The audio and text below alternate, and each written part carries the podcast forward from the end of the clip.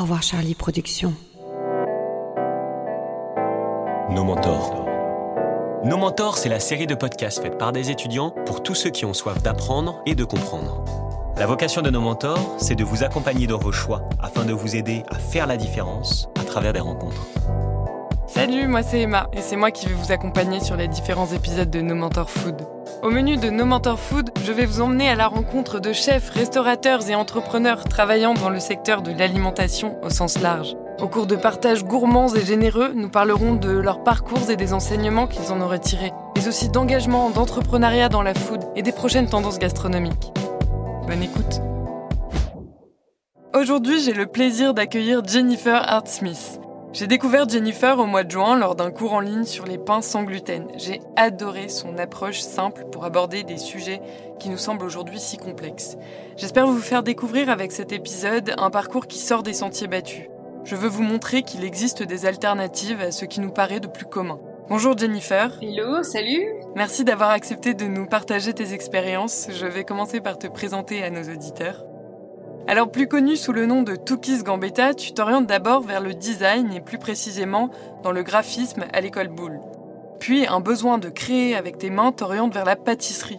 Le beau ne semblait pouvoir te combler sans le bon. Tu passes alors ton CAP pâtisserie et travailles chez des professionnels du milieu. Seulement, l'appel de la nature se fait de plus en plus fort et tu décides alors de t'engager dans une formation de naturopathie. C'est ainsi que tu allies pâtisserie et naturopathie et prouves que gourmandise et santé peuvent trouver un terrain d'entente. Tes sablés fleuris confectionnés dans ton laboratoire parisien font l'unanimité. Aujourd'hui, tu es à ton compte et proposes des ateliers, du catering, des formations de restaurants et bien plus encore. C'est avec obstination que tu t'aventures dans les moindres recoins inexploités de la pâtisserie naturelle. Graines, plantes, fleurs, cuisson vapeur sans gluten, sans sucre, tu pousses toujours plus loin pour proposer des alternatives toujours plus saines. Au cours de cet épisode, j'aimerais aborder ton parcours atypique, notamment tes différentes formations, mais aussi la création de Tukis Gambetta. Et j'aimerais finalement que tu nous parles un peu de pâtisserie consciente.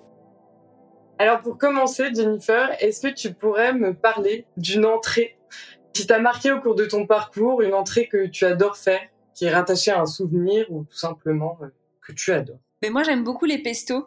Euh, les pestos, enfin déjà, euh, souvent là on va arriver sur la période du printemps, il y a plein de, produits hyper intéressants à utiliser. Bah voilà, il va y avoir aussi les, euh, légumes verts qui vont arriver, qui sont vraiment gorgés de minéraux, gorgés de chlorophylle, plein de vitamines. Et donc moi, j'adore utiliser les fans et toutes sortes de feuilles pour réaliser des pestos minutes santé. Et ça, je les utilise en entrée en permanence. Et je les utilise pour assaisonner aussi. Donc voilà. Et donc tu prends toutes les feuilles, tu les mixes et t'ajoutes de l'huile peut-être avec? Qu'est-ce que tu ajoutes dans ton pesto? Euh, bah, Par exemple, une poignée de fans de carottes ou une poignée de cressons ou une poignée euh, euh, de mesclun ou une poignée d'orties aussi. Ça peut être des orties, des jeunes orties de printemps. Je mets un oléagineux, donc ça peut être des graines de tournesol, des amandes, des choses comme ça. Et je mets un peu d'huile, un peu de sel, un peu de poivre et c'est tout. Et je l'utilise en tartinade ou je l'utilise, voilà, comme je disais, pour lier aussi des légumes ou lier un risotto. Et, et c'est tout simple. Donc voilà. Super. Bah, on tentera.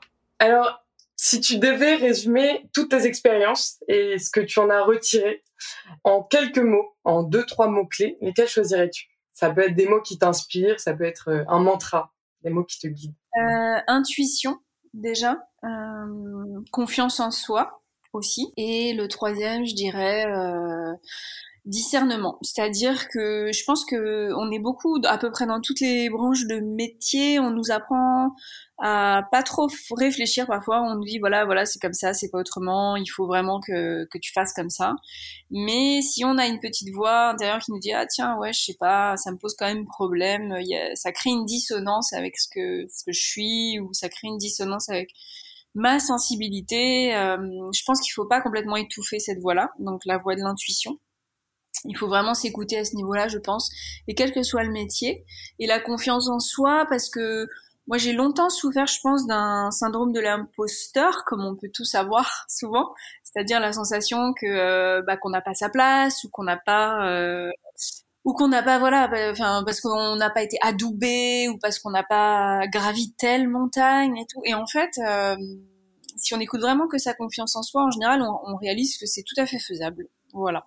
Donc, euh, je pense que c'est vraiment les, les mots-clés. Et discernement, parce que parfois, il faut trancher et il faut prendre des décisions. Et là, il faut, voilà, il faut acter certaines choses. Et le discernement, je pense, est une bonne, est un, est un bon terme. Est-ce que tu pourrais nous raconter rapidement euh, ton parcours, les études que tu as fait euh, en graphisme, en naturopathie, ton CAP ben, moi, je suis toujours allée là où il y avait de la lumière. euh, C'est-à-dire que j'ai jamais choisi d'être point de vue très stratégique les choses. Euh, enfin, j'ai pas quand j'ai passé euh, mes concours euh, après une prépa artistique, euh, l'école Boulle, c'est enfin c'est une des, des, écoles qui m'avait prise. J'ai pas trop réfléchi le pourquoi du comment, quelle école. J'ai là pour le coup j'ai vraiment écouté mon intuition et j'ai bien fait parce que c'est une école qui m'a appris à travailler en fait vraiment. C'est-à-dire que même si je fais plus du design aujourd'hui, même si je fais plus du graphisme, euh, ça ça m'a appris à canaliser ma créativité et euh, tout projet est créatif en fait. Donc du coup, ça m'a appris à, à, des espèces de, de, de techniques de travail. Mais qu'est-ce qui t'a attiré euh, dans le graphisme? Dans le graphisme, c'était le beau, le beau, la notion d'esthétisme. Et ça, je pense que bah voilà, que ce soit dans le graphisme ou dans la pâtisserie ou dans la naturopathie, c'est vraiment, je crois, le, un aussi un des mots qui a vraiment conditionné euh, beaucoup mes choix. C'est-à-dire qu'il faut que ce soit beau. Il faut que les relations humaines aussi que j'ai euh, par mon travail ou dans mes relations personnelles, il faut que ce soit beau. Euh, alors beau ne veut pas dire galvaudé, c'est-à-dire que c'est pas aseptisé, on a des fleurs dans les cheveux et tout. Non, non, beau, ça veut dire il faut qu'il y ait de la beauté au sens profondeur. Donc, donc voilà. Et après, donc euh, la pâtisserie m'a ramené beaucoup de, de relations avec la, la matière, le, le, fait de toucher les sens, le rapport au sens aussi, l'odorat, l'olfaction, le goût. Euh, et après, il m'a fallu un sens plus euh, le sens de ce que je faisais. La naturopathie m'a amené ça aussi, beaucoup de sens avec des convictions environnementales et santé. Et donc après tes études de graphisme, tu es partie faire un CAP, c'est ça? Mais j'ai travaillé quelques années quand même parce qu'il fallait gagner sa vie un moment. Euh, surtout quand on fait un peu des études artistiques ou d'art appliqué, il faut. Enfin, on parle pas souvent de comment on va vivre, de comment on va payer le loyer, comment voilà tout ça.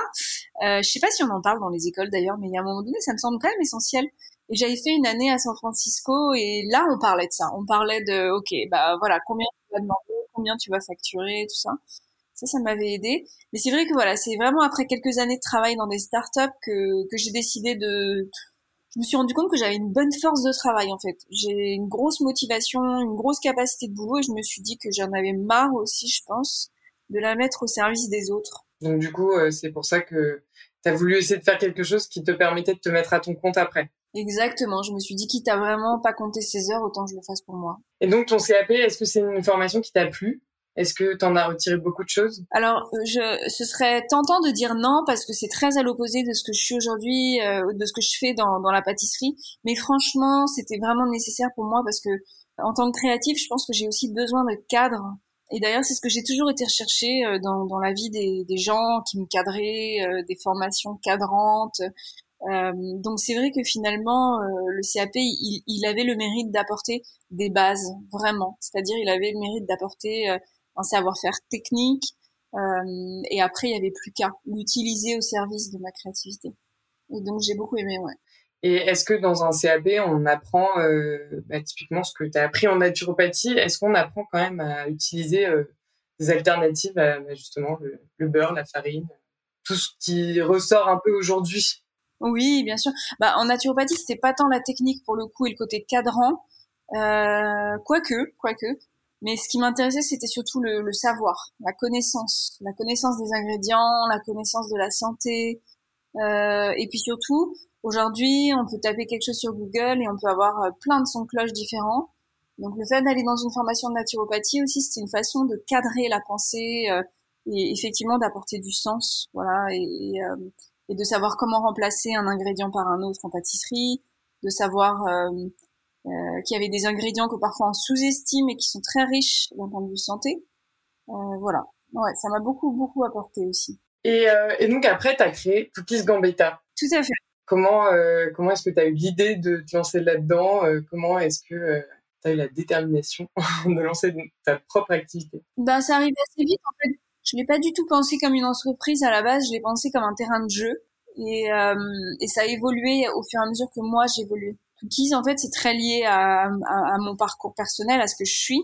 Donc au début c'était juste un compte Instagram qui avait vocation, enfin je voulais juste poster mes mes photos de CAP et finalement euh, bah, c'est devenu une rentrée d'argent et c'est devenu un business et c'est devenu euh, après toujours très lié à ce que je suis quand même. Il fallait que ça reste en cohérence avec ce que je suis. Et ça vient d'où euh, le nom Tookies, Gambetta? Mais ça fait partie de ces choses qu'on parfois on décide comme ça sur un coup de tête et qu'on regrette pendant des années.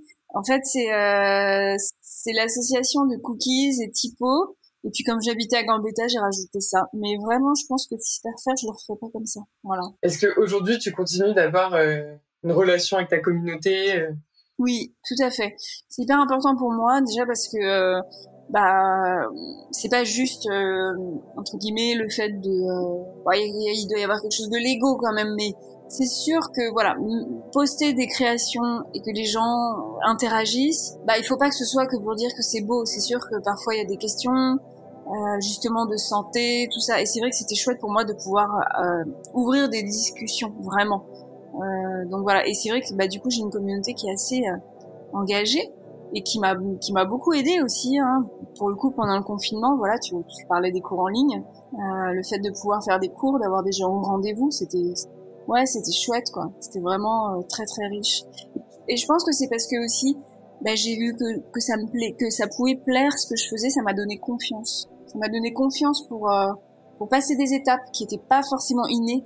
Parce que je viens pas d'une famille euh, vraiment d'entrepreneurs ou donc en fait finalement c'est c'est vraiment euh, la communauté qui m'a donné confiance pour me lancer et pour continuer des projets. Ouais.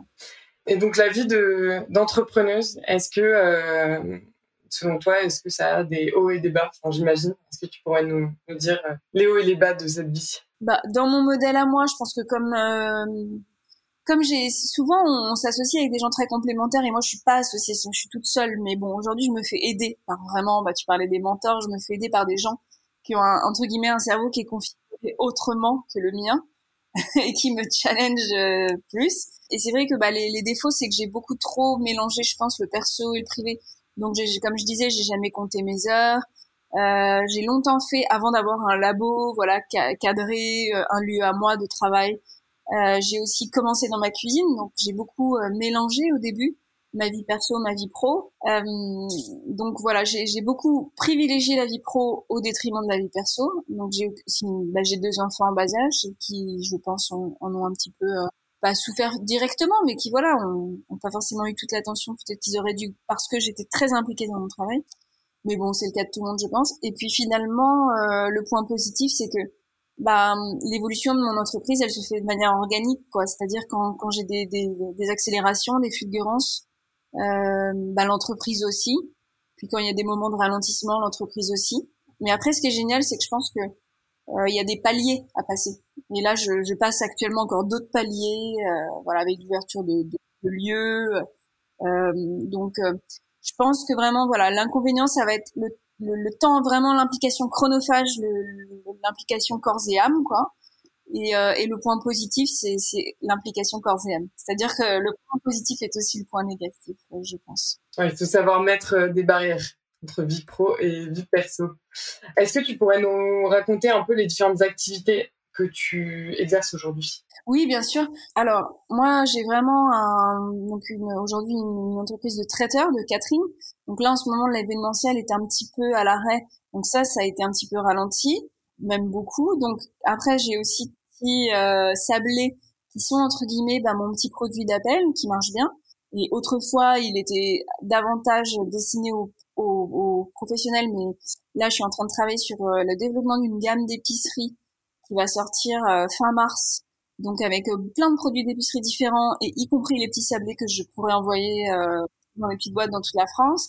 Donc ça, c'est par exemple, c'est des choses que le Covid a fait. C'est-à-dire avant, c'était euh, voilà l'événementiel, le professionnel et très souvent le reproche qu'on pouvait me faire à juste titre c'est c'est très beau ce que tu fais mais les particuliers peuvent pas goûter et donc euh, c'était effectivement euh, bah, le fait que l'événementiel soit à l'arrêt. Aujourd'hui je suis concentrée sur une gamme beaucoup plus adaptée aux particuliers Ensuite, il y a la partie, bah, les livres aussi, qui font partie un peu de toute la partie créativité et aussi diffusion, euh, voilà, euh, d'un savoir-faire.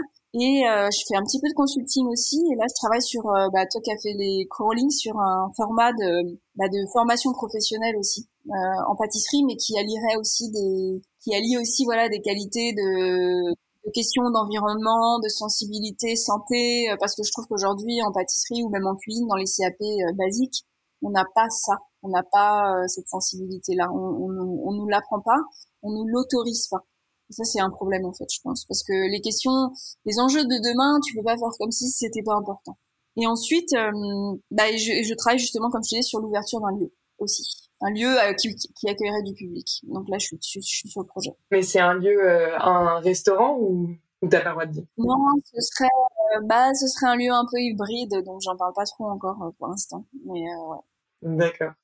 Et comment, comment fonctionne ton, ton laboratoire? Parce que tu as un modèle assez euh, atypique pour exercer ton, ton activité? Le labo, il est, il est divisé en deux parties. Il y a une partie qui est vraiment une partie un petit peu bureau, euh, où je fais, où on fait aussi des shootings des livres quand il y a des shootings des livres. Il y a un côté très créatif et tout ça il y a une partie vraiment cuisine très professionnelle, très technique, euh, qui pour le coup est, est, est complètement euh, adaptée à, bah, la production euh, voilà artisanale de la gamme d'épices que je vais sortir, ou des petits sablés, ou, euh, ou de l'événementiel du traiteur qu'on en fait aussi. Quoi. Donc voilà. Mais il donne pas sur, enfin il donne sur rue, mais c'est pas un lieu d'accueil. Mon labo c'est vraiment un lieu qui est, qui est pas fait pour accueillir le public aujourd'hui. C'est pour ça que j'ai un autre lieu qui puisse me permettre euh, d'accueillir du public, de vendre des produits vraiment directement. Euh, On a la moitié de l'épisode et je dois te demander euh, ton plat préféré. Bah écoute, ça change à peu près à chaque saison. Donc là, je vais prendre le plat que j'adore faire à, à, la saison, là maintenant. Bah, en ce moment, c'est les euh, les bouillons au sorti. Enfin là, tout l'hiver, je, je, me suis éclatée sur les bouillons.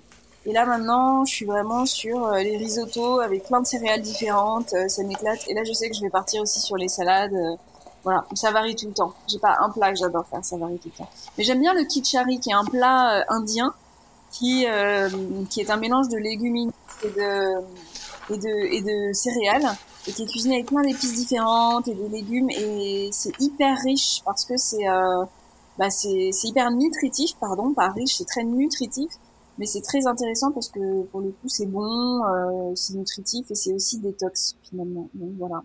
J'aime bien lier gourmandise et santé, c'est hyper important pour moi. Oui, bien sûr. J'ai l'impression que ouais, la santé c'est hyper important dans toute ta cuisine et tout ce que tu fais. Tout à fait. Justement, est-ce que tu pourrais nous parler un petit peu de pâtisserie consciente? Qu'est-ce que c'est? Alors, la pâtisserie consciente, c'est vraiment la notion de travailler davantage de complet, ce qu'on n'a pas en pâtisserie. Aujourd'hui, on travaille avec des produits très raffinés, mm-hmm. donc sucre blanc, farine très blanche.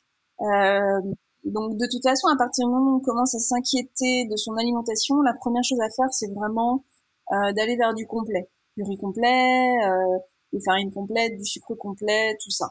Ensuite, il y a la saisonnalité, c'est-à-dire euh, travailler avec euh, des produits de saison français et ensuite, il y a la notion de localité et, euh, et aussi idéalement de bio, c'est-à-dire euh, voilà une charte où on n'aurait pas balancé trop de pesticides forcément, mais euh, idéalement parce qu'il y a du bio mais qui vient de très loin et ça c'est pas une bonne référence pour moi aussi.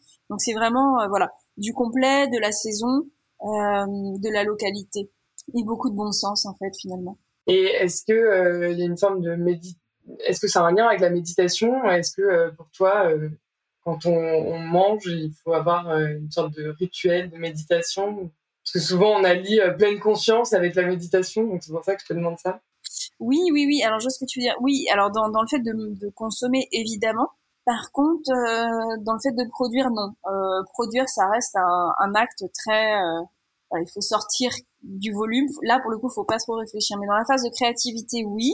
Euh, dans la phase de réflexion, oui. Et dans la phase de dégustation, mais dans la phase de production, en général, il faut plutôt envoyer du lourd. On n'a pas trop le temps de méditer. Et qu'est-ce que ça représente pour toi, cuisiner pour les autres? Je pense que hum, c'est un acte extrêmement altruiste, extrêmement généreux à la base. Euh, mais je trouve que hum, c'est vraiment un acte du cœur, quoi. C'est, ça passe par la main, euh, qui est directement relié au cœur. Je pense qu'il y a vraiment quelque chose de bah, c'est pour ça que ça met tout le monde d'accord en fait la cuisine parce qu'on sent tous qu'il est question d'énormément euh, d'amour finalement. Après, euh, ces dernières années, je trouve dans la cuisine, enfin ces dernières années, c'est plutôt ces dernières décennies, il y a, y a beaucoup d'ego. On a beaucoup starifié aussi, euh, voilà, les gens qui cuisinaient. On les a appelés des chefs. Mais euh, aujourd'hui, moi, je suis plus sensible au travail de, de cuisinier, de cuisinière que de chef, quoi. Alors bien sûr, il faut. Euh, j'avais entendu ça euh, quelque part, je sais plus qui le disait, mais il faut le, il faut la locomotive du train. C'est le chef entre guillemets. Et évidemment, mais ça a donné, je pense aussi beaucoup de dérives dans le, dans la façon d'exercer ce métier. Et c'est pour ça, je crois que j'ai eu un parcours assez atypique parce qu'assez assez, assez rapidement, je pense que je m'en suis rendu compte et que ça m'a pas du tout convenu, quoi. L'aspect très pyramidal de la, de la, de la cuisine ou de la pâtisserie, ça m'a pas trop plu. Étant un peu un ovni, de toute façon, de base, euh, j'aurais pas eu ma place, je pense. voilà. Et justement, est-ce que tu en as souffert euh, de pas faire comme les autres? Parce que du coup, euh, tu te retrouves euh, peut-être pas toute seule parce qu'il y a d'autres personnes qui sont qui font de la pâtisserie naturelle, mais t'es pas du tout euh, comme tout le monde, quoi. Alors, je pense que de la pâtisserie naturelle, il y en a, il y en a de plus en plus, et tant mieux, ça me réjouit. La cuisine aussi. Euh, j'ai pas souffert de pas faire comme tout le monde parce que je pense que j'aurais beaucoup plus souffert de pas m'écouter et de me trahir et d'essayer d'être absolument adoubée, comme je le disais, par une profession qui finalement niait pour moi euh, des questions essentielles. Donc, je pense que euh, si j'étais restée, je serais passée pour un, euh, très certainement la bouffonne de service. et donc, euh, j'ai préféré être raccord avec moi sur ça. Il n'y a pas de souci. Être à la marge n'a pas été un problème. J'en ai pas du tout souffert. Pas du tout. Non, j'aurais beaucoup plus souffert de de rester dans le dans le game, je pense. Et pourquoi est-ce que tu penses qu'il y a un tel euh, retard par rapport à la pâtisserie euh, quand on parle de bah, de santé, euh, d'écologie, etc. Alors que euh, la restauration, ça a quand même beaucoup plus avancé aujourd'hui? Euh, Je pense qu'il y a plusieurs choses. Déjà, la pâtisserie française, c'est un métier assez euh, récent. Finalement, c'est un métier qui date d'après-guerre. Vraiment, il y a la pâtisserie de boulange, c'est-à-dire les boulangers qui euh, utilisent leur pâte à pain, leur pâte euh, dans laquelle ils viennent mettre un peu de beurre pour faire une brioche et un peu de sucre, ou alors, voilà, il y a, y a, vraiment la boulangerie qui fait de la pâtisserie, donc c'est-à-dire bah, tout ce qui est un peu brioche, les kouign-amann, un peu les tartes et des choses comme ça. Et puis après, il y a la pâtisserie bijou, il y a la pâtisserie euh, luxe, entre guillemets, qui est arrivée vraiment après-guerre et qui est arrivée en même temps que l'ère de l'industrialisation vraiment. Et je pense que ça a évolué ensemble. Donc déjà, il y a ça. Donc on s'est pas trop posé la question euh, de, de, rester cohérent avec euh, le produit ou les producteurs en pâtisserie. Euh, on s'est très vite détaché de la saison parce que finalement, il y a eu aussi très rapidement euh, bah, toute une offre disponible voilà de sucre blanc pas cher de farine blanche pas cher. Euh, le prix rentre en compte aussi. Et après je, je pense que même si on n'en parle pas souvent c'est ce que je disais aussi c'est il y a l'ego. C'est-à-dire euh, euh, on parlait de faire du beau tout à l'heure mais le beau pour moi c'est pas juste visuel. C'est-à-dire qu'aujourd'hui dans la pâtisserie française on est dans une approche de la pâtisserie très waouh c'est tellement beau qu'on n'ose même pas le mettre dans sa bouche euh, on aime le regarder et ça, ça, ça c'est certes important. L'esthétique est extrêmement important et moi, je, je, j'y tiens. Mais le beau, c'est aussi, euh, bah c'est, c'est aussi ce qui n'est pas visible. De, c'est aussi bon le goût, bien sûr, mais c'est aussi le sens, euh, c'est-à-dire euh, voilà le fait que bah il y a un produit qui est pas forcément visible, qui a été transformé, mais il vient d'un producteur. Il y a un respect de la chaîne vertueuse. On est dans une approche du cercle. Et ça, c'est très important. Donc, je pense que on a, on a, en fait, si tu veux, pour répondre vraiment à ta question, on a d'abord priorisé le, euh, le côté euh, esthétique, gustatif et pratique. Euh, et aujourd'hui, pour moi, dans mon approche, il faudrait euh, faire plutôt dans le sens euh, bah, gustatif, euh, sens, c'est-à-dire éthique, et l'esthétique viendrait presque à la fin, quoi, en fait. Et est-ce que toi, tu arrives à quand même te détacher de la vanille, du chocolat, euh, des choses qu'on ne trouve pas en France, euh, mais qui sont difficiles de, de substituer. Oui, très facilement. Et puis ça, c'est vraiment le, euh, c'est vraiment le, le cœur de mon travail aujourd'hui, c'est d'essayer de trouver dans les plantes endémiques en France des saveurs qu'on n'a pas besoin d'aller chercher ailleurs en fait. Et, euh, et ça, c'est vraiment la naturopathie qui m'a introduite à ça. Et là, en ce moment, euh, des, une formation de phytologie que je fais et, euh, et qui me qui me fait prendre conscience qu'on a un patrimoine aussi de saveurs et de c'est une formation sur les plantes? Oui tout à fait ouais et donc c'est vrai que ça ça m'intéresse aussi beaucoup d'aller creuser là-dedans maintenant je me rends compte qu'on est aussi et moi la première aussi hein c'est qu'on a des conditionnements sensoriels qui sont liés à l'enfance. Donc la vanille il y aura toujours énormément, sera toujours un vecteur d'émotion parce que bah, c'est lié au parfum. Euh, c'est un premier, c'est un des premiers arômes artificiels qu'on a trouvé dans les bonbons, dans les gâteaux.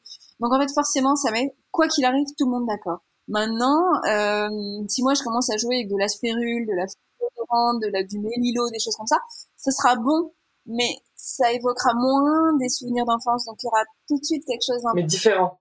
Ouais, un peu plus déroutant faut, faut essayer d'avoir un équilibre comme ça, je pense. Il faut que, il faut qu'on habitue euh, nos palais euh, à de nouvelles saveurs. Tout à fait, exactement. Ouais. Et donc, euh, qu'est-ce que tu penses du sucre? Est-ce que tu essaies de le bannir ou est-ce que tu continues quand même à en utiliser sous d'autres formes? Alors le sucre, c'est pas possible de le bannir parce que en pâtisserie, ce serait incohérent là vraiment. Enfin, c'est quand même l'élément de base. Hein, le dessert, euh, traditionnellement euh, et la gourmandise est très associée au sucre. Maintenant, en fait, euh, c'est beaucoup plus dans des notions de, par exemple, de texture, le crémeux, le, le bah justement la vanille apporte ça aussi. On a des arômes qui vont amener de la gourmandise autrement que par le sucre. Donc après le sucre, ce que je disais, c'est vraiment utiliser du complet euh, le moins possible. Mais le sucre est un est un assaisonnement en fait, c'est pas un ingrédient structurel il faut il faut l'enlever de la structure des recettes. Il faut qu'ils viennent euh, assaisonner au même titre que le sel, au même titre que le vinaigre, au même titre que le citron, au même titre que bah, les aromates dont je t'ai parlé aussi tout à l'heure. Donc euh, le sucre, il, il devrait juste plus être un élément principal, mais il, on peut pas l'enlever. On peut pas l'enlever et d'ailleurs ce serait un peu euh, fade et triste de l'enlever, je pense. Et donc pour découvrir de nouvelles euh, plantes et des nouvelles fleurs, en fait, euh, toi, tu vas dans ton jardin et tu essaies de découvrir tout ce que tu peux mettre dans, tes gâteaux. Comment est-ce que tu découvres euh, autant de, plantes différentes Alors, il y a ça, et puis il y a le fait, là, je travaille avec des parfumeurs en ce moment qui m'apprennent beaucoup de choses sur les molécules aromatiques et gustatives, et du coup, ça me, ça me fait avancer, ça me fait faire un bond énorme. Et ensuite, euh, bah non, la phytologie tout simplement. J'apprends beaucoup de choses sur les molécules aromatiques euh, et sur les différentes plantes, y compris celles que, j'écrase depuis que je suis toute petite et que c'est d'une grande tristesse puisqu'elles peuvent être utilisées. Euh, bah voilà, et dans la cuisine et la pâtisserie, ouais, tout à fait. Et est-ce que tu aurais un bon plan pour nous, pour euh, nous qui n'avons pas forcément de, de grands jardins, pour se procurer des plantes comestibles ou des fleurs comestibles où est-ce qu'on peut se procurer ça euh, en France, à Paris, euh, n'importe où? Ouais. Euh, à Paris, tu peux trouver chez Fleurivore qui fait des bouquets comestibles. Ensuite, il y a Terroir d'Avenir qui fait beaucoup de... À la saison, ils font des fleurs, des aromates, des choses comme ça. Voilà, il y a... Donc ça, c'est vraiment chouette. Et ensuite, chez les herboristes, tout simplement. Ouais. Les herboristes font un super travail. Super.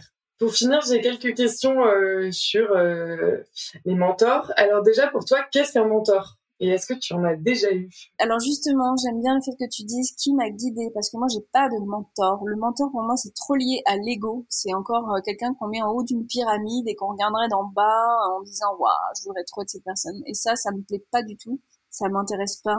Euh, ce qui m'intéresse, c'est C'est des gens qui sont dans l'échange, dans le partage, vraiment avec le cœur au centre. Euh, et ça, j'en ai eu mais tellement. Euh, des hommes, des femmes, euh, des professeurs, euh, des rencontres. Euh, des gens qui sont dans l'échange, qui sont généreux dans l'échange, voilà. J'avais un professeur euh, d'art qui s'appelait Charles Galisso, qui était vraiment sur le fait d'aller chercher chez chacun d'entre nous ce petit, cette petite chose qui faisait la différence. Et ça, c'était extrêmement précieux. Je l'ai jamais retrouvé de toute ma vie. Euh, donc, je pense que lui, déjà, il a été essentiel. Ensuite, j'ai eu d'autres profs à l'école Boulle aussi. Euh, euh, Dominique Robert et Monsieur Bertrand qui ont été aussi des. Alors eux, ils étaient sur le fait d'enseigner des techniques, mais ils, ils, préservaient aussi cette petite étincelle justement euh, qu'on pouvait avoir en tant qu'élève. Et ensuite, dans la pâtisserie, euh, j'ai beaucoup aimé le travail de Claire Damon euh, et de Claire Hetzer aussi et de Jessica Prialpato qui assez rapidement je me suis dit waouh il y a des femmes qui font des trucs chouettes et je sentais et alors là c'est pas parce que c'est des femmes hein, il faut pas se méprendre dans mes propos mais je sentais chez elle une sensibilité euh, qui me plaisait parce que euh, il y avait de la technique, il y avait euh, de l'esthétique, il y avait du goût, mais il y avait un truc en plus. Et ça, je l'ai trouvé aussi chez Benoît Castel, chez qui j'ai fait un stage, chez Yann Couvreur aussi, chez, chez qui j'ai fait un stage. et après, j'ai eu beaucoup d'inspiration Euh, vraiment chez des, plutôt chez des thérapeutes, voilà, des thérapeutes, euh, voilà, en naturopathie, en hypnose, en, en phytologie. Euh, euh, mes mentors, ils sont là, voilà. Désolée, hein, j'ai pas de, j'ai pas de star. Ah non, mais pas du tout. J'ai pas de mentor, en fait, j'ai des guides. Mais si, c'est super, t'en as, t'en as plein, c'est génial. Et est-ce que tu aurais des livres ou des cours en ligne à nous, à nous conseiller? Si on, on veut s'intéresser un peu à la pâtisserie naturelle ou pour nous orienter les livres qui t'ont aidé bah, Pâtisserie naturelle, c'est vraiment l'alliance, je pense, de, de, mes différents métiers. Donc ça, enfin, le mien, il est forcément, il répond au fait pâtisserie naturelle. Après, il y a euh, dans les plantes, il y a le, il y a François Coupland qui est quand même la référence, euh, qui a écrit Le Régal végétal, qui est un super bouquin. Euh, et plein d'autres livres, y compris le guide de la chaux qui est chouette si on s'intéresse aux plantes sauvages. Ensuite, euh, en pâtisserie, il y avait vraiment tous les livres de naturalité, de Romain Médère, de Jessica Prialpato qui sont chouettes aussi. Euh, J'aime beaucoup euh, un livre euh, qui est L'art de la fermentation de Camille Auger, là, qui est sorti récemment, qui est super, qui est vraiment très complet, très généreux. J'aime beaucoup euh, la fermentation aussi aux éditions Ulmer, qui est un autre livre de fermentation. Est-ce que toi, tu utilises beaucoup de fermentation? Le vivant, en fait, c'est le fait de réintroduire le vivant. Ça fait longtemps que je le dis, mais là, j'ai vraiment vu pendant le confinement que c'est quelque chose qui est redevenu euh, important, euh, et ça me réjouit parce que c'est vraiment le fait de préserver avec le vivant, quoi. Euh, ce qui n'a pas été le cas pendant longtemps. Quels sont les bienfaits de, de manger vivant?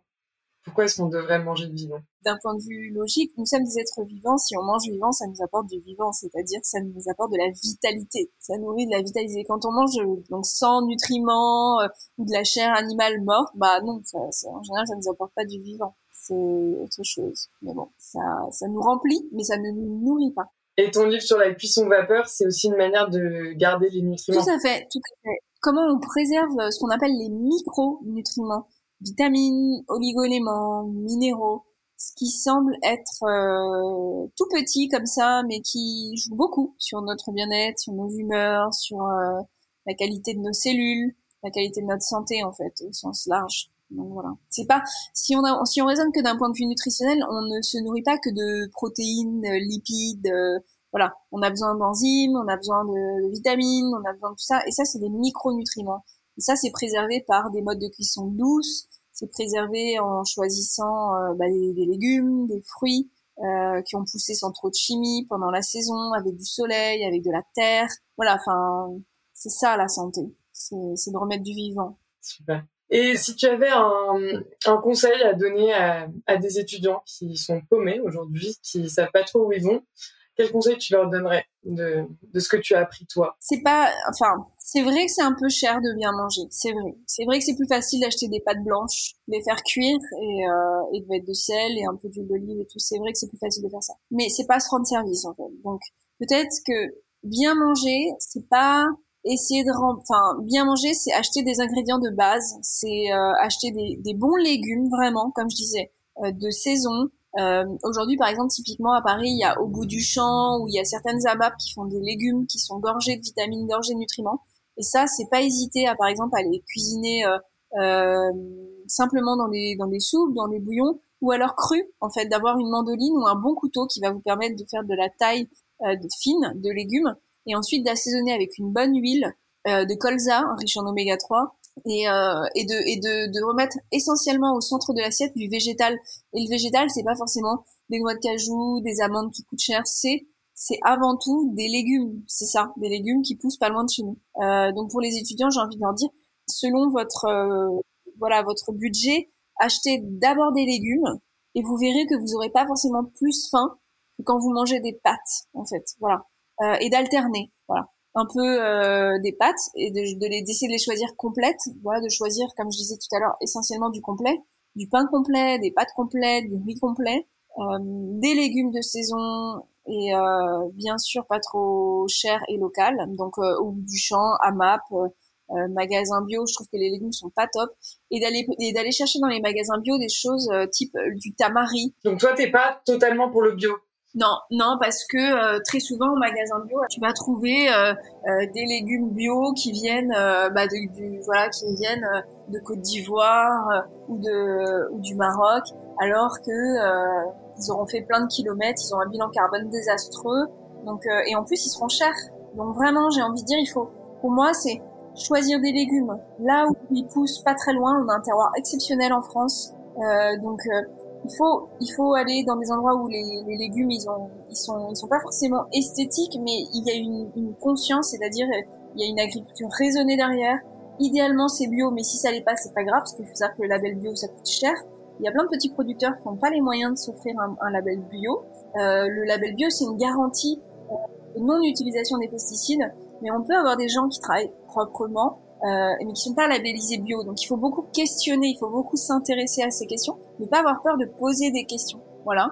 Euh, des questions précises sur la provenance, sur comment ça pousse et tout ça, de créer une relation vraiment avec euh, les gens qui nous nourrissent. Donc ça passe par la personne qui te vend les légumes, la personne qui fait pousser ces légumes. Si on peut se servir chez un producteur, c'est encore mieux, mais c'est pas facile à Paris, on va pas se mentir. Et comme je disais, c'est euh, d'avoir une, une base d'épicerie pour cuisiner. Donc, euh, une bonne huile d'olive, une bonne huile de colza, du tamari qui est un sel entre guillemets euh, de soja qui, qui, qui, qui, a moins de sodium que le sel de mer par exemple. Et puis euh, et, de, et, de, faire des bonnes sauces des bonnes vinaigrettes euh, pour bien pour donner du gourmand aux légumes et, euh, et, voilà. Et de temps en temps des pâtes et de temps en temps. Mais voilà. Et, et il faut savoir que la la digestion ce qu'on mange ça, ça influe beaucoup sur notre morale ça influe beaucoup sur notre sur notre santé mentale. Euh, l'intestin, c'est le deuxième cerveau, on le dit beaucoup. Donc, se faire des cadeaux, c'est bien se nourrir. Et bien se nourrir, ça peut coûter cher, c'est vrai, mais euh, ça dépend comment on aborde ça. C'est un chemin. Euh, moi, j'ai mis longtemps à arriver là parce qu'au début, j'allais au bio, j'ai acheté tout. J'avais peut-être les moyens de, de, consommer comme ça, mais je me suis rendu compte que c'était pas la bonne non plus. Voilà ce que je peux dire aux étudiants. J'espère que ça sert. Manger des légumes c'est important. Exactement, exactement. Est-ce que tu aurais euh, une personne en particulier à nous conseiller euh, qu'on pourrait interviewer qui serait un bon mentor pour nos auditeurs? Quelqu'un qui nous apprendrait plein de choses. Il euh, y a Claire Poirier qui est super, qui est une nana qui a qui s'est impliquée énormément euh, d'un point de vue politique, mais pas que. Euh, initialement, elle, elle et son compagnon, ils ont euh, une, enfin ils font pousser des plantes euh, avant tout aromatiques et ils font des tisanes gastronomiques et ils ont une vraie conscience, une vraie vision écologique qui est vraiment très intéressante, euh, très engagée et c'est l'engagement de la localité. Et elle a écrit un très beau livre qui s'appelle euh, l'exode urbain et qui justement parle du fait que bah, aujourd'hui bah, la nourriture voilà même émotionnelle, la nourriture humaine on la trouve pas forcément dans les villes. euh, et euh, elle, elle, elle, prône justement un retour à la terre. Euh, voilà, selon son regard, c'est très intéressant. sinon, vous pourriez interviewer Il y a Manon Fleury aussi, qui est une chef assez engagée, même très engagée, qui euh, bah, qui s'implique beaucoup sur essayer justement de, de, remettre du sens dans son travail à tous les niveaux. Et il euh, y a Maurice Sacco aussi, qui est un mec génial aussi, qui euh, a un très beau parcours euh, très talentueux euh, et qui, je pense, euh, a beaucoup à dire aussi sur la confiance et comment on construit une identité entre ce qu'on est, la technique qu'on apprend chez les autres, très certainement. Voilà, plein de belles personnes. Super, merci beaucoup. Alors pour finir sur une petite touche sucrée, est-ce que tu peux nous parler d'un dessert qui t'a accompagné au cours de ta vie, que tu fais souvent? Euh, bah, L'été, ça va être euh, tout simplement la casserole de prunes euh, dans lequel je jette deux poignées d'amandes, une pincée de sel et une cuillère à soupe de sucre.